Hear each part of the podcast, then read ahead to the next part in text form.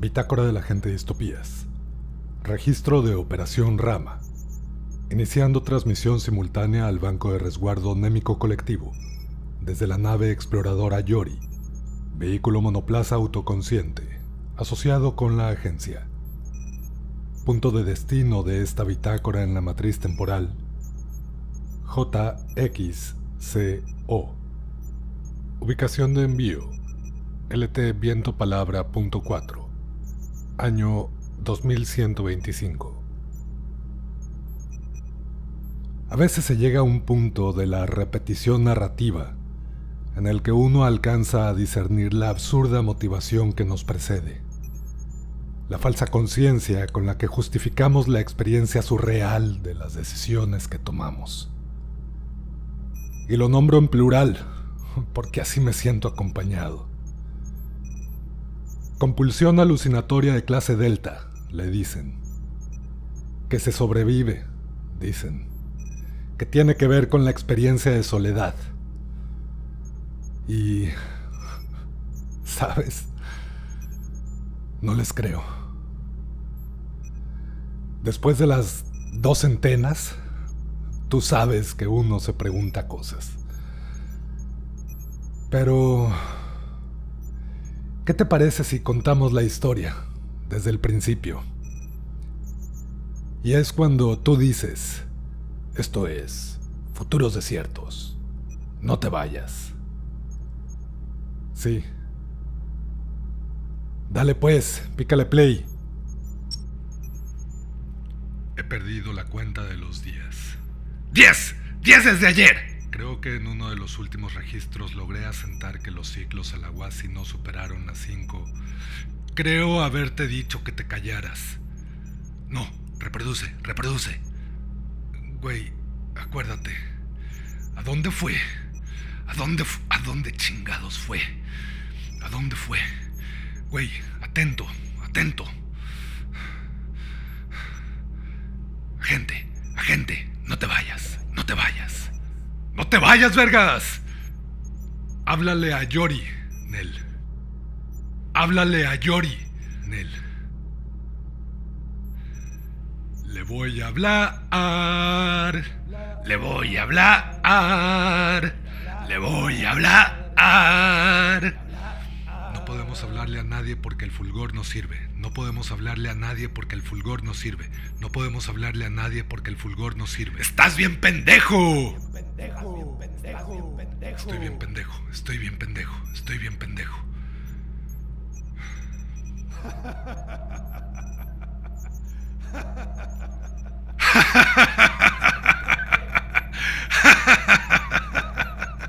Estás bien pendejo. Terminaste? Aguanta. Escucha. Esta emoción es nueva. ¿Ya terminaste? ¿Ya terminaste? Sí, es nueva. Sí, es nueva. Güey, neta, ahorita sí cállate por un rato. Déjame pensar. Tú sabes que no funciona así. O tal vez sí, o tal vez sí. O tal vez sí. O tal vez sí. Distopías. Debo continuar con mi misión. Distopías. Debo continuar con mi misión. Respuesta en escala de 7. 7. Puedes continuar, puedes continuar. Puedes continuar. Tú no me das, No das órdenes, cabrón. A ver. Mm, fulgor, activar. Buenos tiempos. Aquí AD. Este es un mensaje en clave TRMP línea RPM. TRMP línea RPM.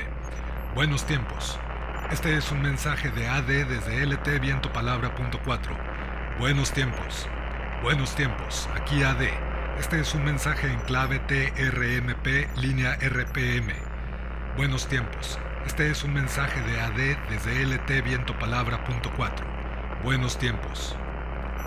¿Ves? ¿Ves? ¿Escuchas el silencio? ¿La estática que te hace cosquillas en los lóbulos temporales? El cerebro no siente. El cerebro no siente. El cerebro no siente. El cerebro no siente. Pero lo está sintiendo. cállate, cállate. No, no es, cierto, no es cierto, no es cierto. Recuerda tu entrenamiento, recuerda tu entrenamiento. Síguele pues, síguele pues, ándale pues. Dime todo lo que quieras decir. Que soy un pendejo. A ver, dímelo, dímelo. Ahora sí, dime que soy un pendejo. cabrón. Ahora no quieres. Gracias por el silencio. Trataré de leer un rato. De tener registro de bitácora. La anterior es la muestra de un episodio típico de las compulsiones alucinatorias que mencioné. Hay días en los que son más agudas, hay días más tranquilos. De esa grabación habrán pasado... Eh, no, no sé ya cuántos días. Dejé de contar hace... Bah, en algún momento. Seguro Yori tendrá registro detallado del tiempo que ha transcurrido y lo que he llegado a hacer durante mis crisis. Pero no ha intervenido y en realidad no tengo mucho ánimo de interactuar con él. Tanto el Fulgor como el módulo de comunicaciones estándar siguen presentando fallas. Al principio solo era el Fulgor el que fallaba. Yori había logrado arreglar el módulo de comunicaciones, pero he notado una preocupante interferencia en el sistema de radio y datos vía láser. Muy probablemente el problema en ambos sistemas está relacionado, pero no tengo idea de cómo. Entonces, en términos simples, estamos a la deriva. Por lo menos hasta que lleguemos a la base Yoal y Ejecatl. Si no tenemos algún otro contratiempo. Y durante los periodos de tranquilidad he podido leer algunas cosas, afortunadamente. La saga de la Tierra Larga de Pratchett y Baxter, por ejemplo. Es bien sabido que Terry Pratchett es un famoso analista de la agencia, que en sus ratos libres escribe novelas y las publica en múltiples líneas temporales. Y bueno, he revisado algunos estudios de casos en distintas LTs, enfocados a las reacciones sociales al momento de confirmarse la existencia de inteligencias alienígenas. Y en síntesis... Uy, es todo un tema. Digamos que los fenómenos más relevantes se suelen presentar en lo religioso y geopolítico, dos de los principales ámbitos de ejercicio del poder, lo metafísico y lo identitario. Es curioso que, contra lo intuitivo que resultaría, el ámbito científico no suele experimentar un impacto fuerte ante el descubrimiento o la confirmación de estas hipótesis tan anheladas por la humanidad. Y es justo porque la comunidad científica está preparada para este tipo de cambios. Y no me refiero a la academia, me refiero sobre todo a la ciencia colectiva, a las comunidades epistémicas que van más allá de lo institucionalizado arcaicamente. Porque más allá de las emociones intensas experimentadas por las personas en lo individual, estas comunidades epistémicas tienden a mostrar prudencia ante la evidencia no sin sesgos y dificultades, eso es inevitable, pero sí a un ritmo tranquilo. Eso en la mayoría de las líneas temporales que experimentan la revelación. De hecho, así le solemos llamar al evento en las charlas de pasillo de la agencia. La revelación. El momento en el que la humanidad confirma que no está sola en el universo el desarrollo de los desplazamientos temporales ¿qué? el control del fuego ¿qué? la energía atómica ¿qué? saber que nos escuchan, que están allá, al otro lado del tiempo y el espacio, la otredad cósmica. Y claro, suele suponer una revolución científica a mediano plazo, pero no es tan sencillo o inmediato como otros cambios y siempre están las limitantes relacionadas con los arraigados paradigmas antropocentristas. Normal. Pero, otro cuento es en lo religioso y geopolítico. No son extraños los suicidios colectivos sectarios, el oportunismo espiritual y los incontables falsos profetas. Además, la revelación suele provocar que las jerarquías políticas se inviertan. Como fenómeno es interesantísimo. Aun cuando regularmente cada LT tiene sus superpotencias bien establecidas, con relaciones de explotación y dominación bien definidas hacia otros territorios y poblaciones, confirmar la existencia de otra especie inteligente suele disparar una serie de procesos encadenados, entre emancipaciones, guerras intensas y fugaces, transformaciones económicas estructurales, y es de suponer que no suelen ser eventos muy pacíficos que digamos. Aunque hay casos atípicos, como los de esta línea temporal, después del contacto con los atocatles. No obstante, el regreso a ciertos dogmas religiosos es bastante común. Es la respuesta natural de la especie humana al enfrentar la incertidumbre del ya no tan vacío cósmico. En el caso de este tiempo, el colectivo humano ha desarrollado cierta institución encargada de la propaganda colectivista y de encauzar los dogmas místicos hacia actitudes de veneración a la ciencia y al bien común. Por eso los pueblos mineros no están muy contentos con el quehacer de los tecnochamanes. Afortunadamente ya no hemos tenido contacto con ningún minero de los pueblos unidos del cinturón. No estaría muy seguro de cómo proceder, sobre todo tomando en cuenta mi estado actual y la desconfianza que aún experimento respecto a Yori. En fin, así las cosas por estos tiempos, por este espacio infinito. Ni sé cuánto falta para llegar a Europa. A veces pienso que hasta es extrañamente cómodo tener esos episodios de compulsión alucinante. Transmisión entrante. Transmisión ¿Eh? entrante. ¿Eh? Transmisión entrante. cállate. Esto es una alucinación. ¿Esto es una alucinación? No. No, no, ¿verdad? ¡No! ¿Cómo chingados voy a confiar en ti? Ah, En fin. A ver, reproducir transmisión. Ayer estuvo súper raro. Todos los días salgo y camino por la calle de, de la colonia de la casa y, y solamente me acompañan mis pasos. Algunos que otros niños porque hay una escuela cerca. Entonces tengo que estar esquivando entre mamás, niños y otros peatones para poder llegar a la esquina y poder tomar este el autobús que me lleva a, mi trabajo. Ayer fue mi primer día. Voy a, a trabajar en un call center. Me da gusto porque porque ya no no voy a tener contacto con las personas, sino todo es a través de una línea telefónica. Que eso, eso es mejor que, que ver la cara de la gente, el hastío, la, la soledad, la rabia. Lo que luego muchas personas dejan ver en esas miradas vacías. Pero esperamos que hoy sea un día diferente. Ayer llegué a... es un edificio nuevo, solamente estamos el, el vigilante y yo, la persona de recepción. Y yo me quedo con el primer turno que empieza a las 8 y termina a las 4 de la tarde. Llego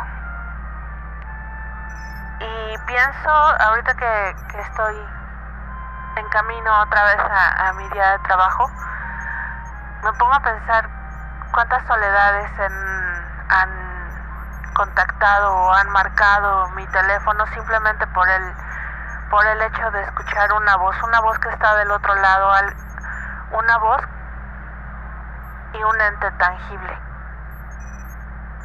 Así, así como yo, que estoy en una mampara con un espejo enfrente para, para verme mi cara, para ver mis muecas, porque pues el cliente o la persona que está del otro lado no me puede ver. Sin embargo, sí me puede escuchar. Y la voz también dice mucho. No nada más las palabras, sino transmite más, mucho más.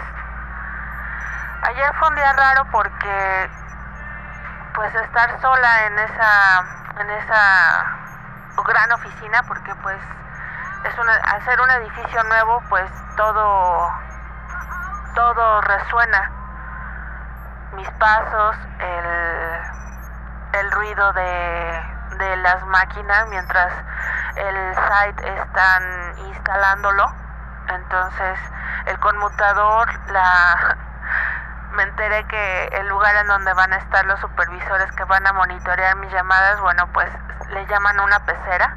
A mí se me figura que es como una sala de control.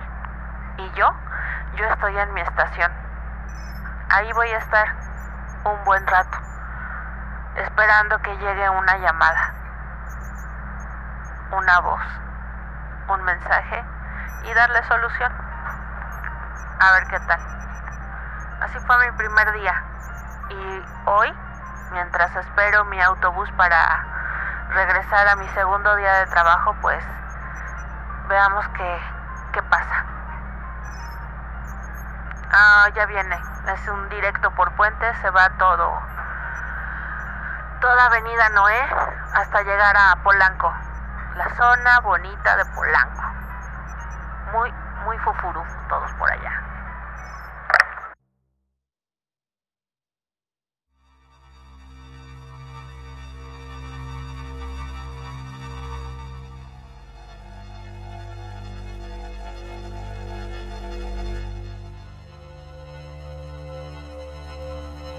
Buenos tiempos.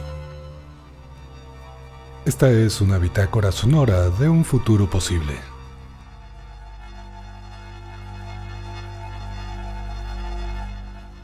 Es una invitación al aprendizaje. Es un ruego a la exploración. Es un intento de diálogo. Son ensayos musicalizados.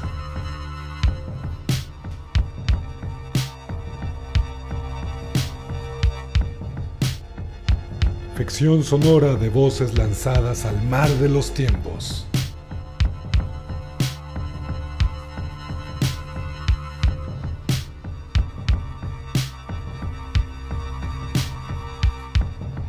Futuros desiertos, es un cadáver exquisito de narrativas humanas.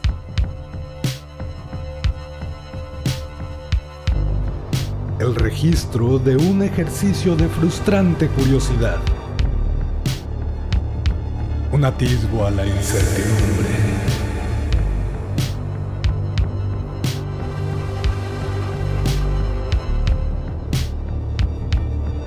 Futuros desiertos es una de tantas búsquedas de historias en torno a la esperanza.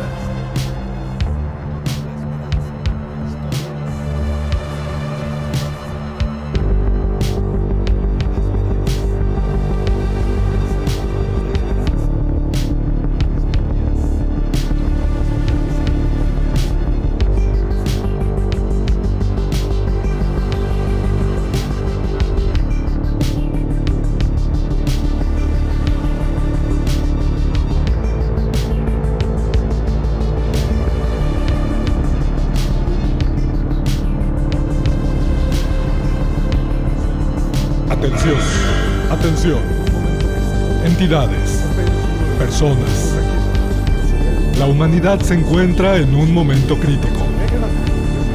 Este es uno de los infinitos registros del proceder humano ante su posible extinción.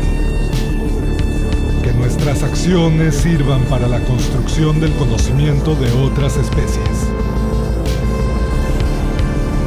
Ajusten sus dispositivos de recepción y escucha. Naveguemos por los tiempos en estas ondas de sonido. Esto es Futuros Desiertos. No te vayas.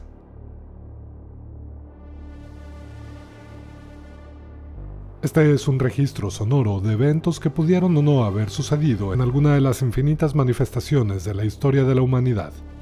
Las entidades conscientes representadas en este fragmento de audio han sido gracias a la actuación de voz de Sushi Rock como Nari, Milo Rodríguez como Yori y Laura Moreno como Ariadna. Soy el profesor Distopías y esto fue Futuros Desiertos. No te vayas.